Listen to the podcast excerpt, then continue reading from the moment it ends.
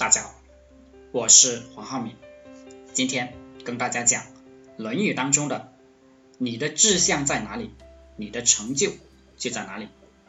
原文：颜渊曰：“愿无伐善，无事老。”子路曰：“愿闻子之志。”子曰：“老者安之，恒有信之；少者怀之。”颜渊说呀，我的志向是希望没有人张扬。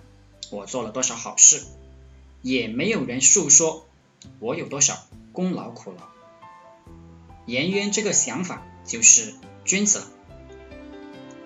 普通人做点好事就喜欢到处的宣传，做点工作就喜欢说没有功劳也有苦劳啊。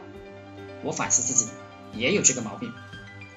有的群友说啊，我帮助大家打通了互联网营销。一些什么道路，让大家赚到钱了啊！我自己就也有点沾沾自喜，有时候还会插嘴几句。你们看我是不是还是很厉害呀？啊，我就是还行吧。你们跟着好好学，其实这非常没有必要。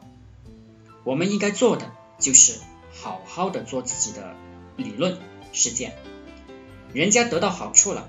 是别人聪明，不是我聪明。我也没有把所有的人都教会啊，还有人慢，对吧？不要只看到说自己好的人，只听到好话，而听不见说自己坏的话。你做什么事情是你自己的宣传，不要宣传自己的功劳苦劳。求人得人，为自己而活，不要为了别人而活。更加不要为了名利所累，凡事求个自己心安就行了。就是我们在网络上啊流行的一句话：做自己，遵从自己的内心。子路说呀：“老师，你的志向呢？”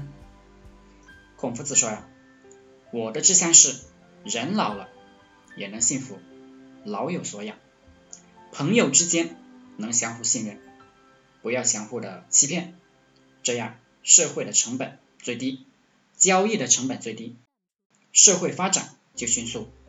年纪小的能够关怀他们，不让他们误入歧途，让他们有教养。孔子的志向，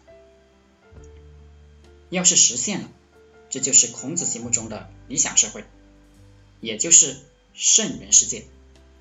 其实啊，马云建立的这个支付宝体系。它就是解决朋友信用的问题，解决的是信任问题。你的业务能解决什么问题，你成就就在哪里。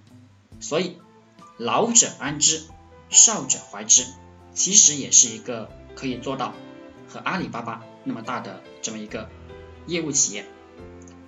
你的志向在哪里，你的成就就在哪里。好了，今天就和大家分享到这里。